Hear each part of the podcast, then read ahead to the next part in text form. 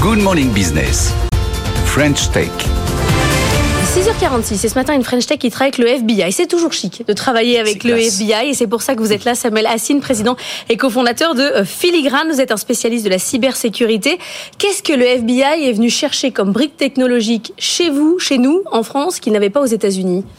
Mais ils sont venus chercher en fait cette plateforme que nous développons, OpenCTI, qui est une plateforme qui permet de collecter et d'agréger et ensuite d'investiguer euh, des informations sur le renseignement d'intérêt cyber. Donc simplement les informations sur les cybercriminels sur lesquels le FBI enquête. Qu'est-ce qui, qu'est-ce qui, qu'est-ce qui vous différencie vous? J'imagine qu'il y a quand même plein de boîtes aux États-Unis qui avaient euh, une compétence proche de la vôtre. Non, ça n'existait pas.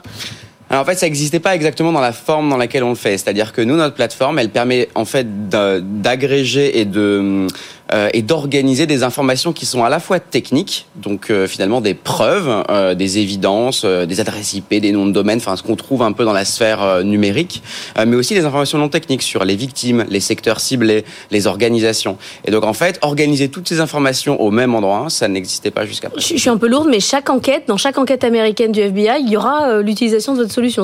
Alors l'objectif, c'est exactement ça. C'est que eux ont un système finalement pour leurs investigations en interne qu'ils ont développé chez eux. Donc donc chaque cas, chaque enquête a euh, bah, son case, son numéro, euh, ses évidences, etc. Et donc ce système-là est connecté à cette plateforme-là. Et donc en fait, on a le pendant. Et donc chaque enquête, chaque dossier euh, dans OpenCI donne lieu à, un dossier dans lequel vous avez les évidences, les noms des victimes, etc. Et qui, leur permet aussi de corréler et d'avancer sur ces enquêtes. Anthony. Comment ça se passe concrètement quand on travaille avec le FBI Est-ce que déjà c'est eux qui viennent vous voir? Vous avez un coup de fil un jour? Bonjour, c'est le FBI. c'est un bon oui, c'est un canular. Vous raccrochez. Donc, comment ça se passe? C'est à peu près ça. C'est à peu ah près ça C'est à peu près ça. Euh, ça se fait de manière euh, beaucoup plus formelle, euh, etc. Mais c'est un peu, c'est un peu le cas. C'est-à-dire que on est, on est vraiment dans un cadre de partenariat assez avancé. C'est-à-dire qu'ils contribuent aussi. Nous, on, développe un logiciel open source. On, l'a dit en off juste avant. ils, contribuent au développement de ce logiciel pour leurs propres besoins aussi. Donc, ils ont mis des ressources aussi. Et donc, effectivement, un jour, ils nous disaient, ok, enfin, on, a trouvé, on cherche une solution comme ça depuis longtemps. Votre solution est la bonne. Vous n'êtes même pas allé les démarcher Non c'est classe, c'est encore plus classe. cest si c'est eux qui viennent vous chercher, euh, c'est incroyable. C'est pas mal. Pendant ce temps-là, vous avez levé 15 euh, millions euh, de dollars auprès du prestigieux fonds Accel.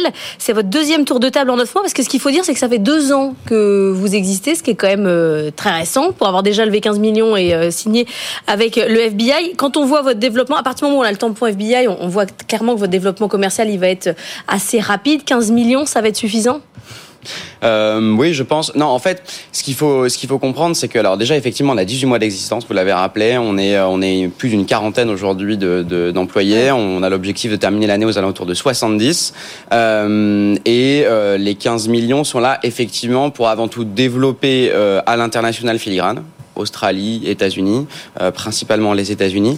Et vous avez raison. Enfin, votre question, elle est, elle fait sens. Alors, le tampon FBI fait beaucoup, mais ne ah fait pas tout, euh, parce que euh, dans la cybersécurité, on, reste aussi très axé sur le secteur privé, et donc on a quand même besoin de se développer. On a besoin de force commerciale, mm. et, c'est, et, 15 millions, oui, ce sera certainement suffisant dans les 18 prochains mois, et puis ensuite on verra. Et, en France, est-ce que vous bossez avec les, les services de renseignement? Parce que le, le, le constat qu'on fait, c'est qu'on a, on a parfois des entreprises de cybersécurité ou de domaines un peu sensibles il y a la défense qui viennent et ils nous disent en fait on s'exporte, on bosse avec le FBI, on bosse avec la CIA. C'est compliqué de signer en France. Mais c'est compliqué de signer en France. Est-ce que c'est le cas pour vous aussi? Ce n'est pas notre cas. C'est pas votre cas.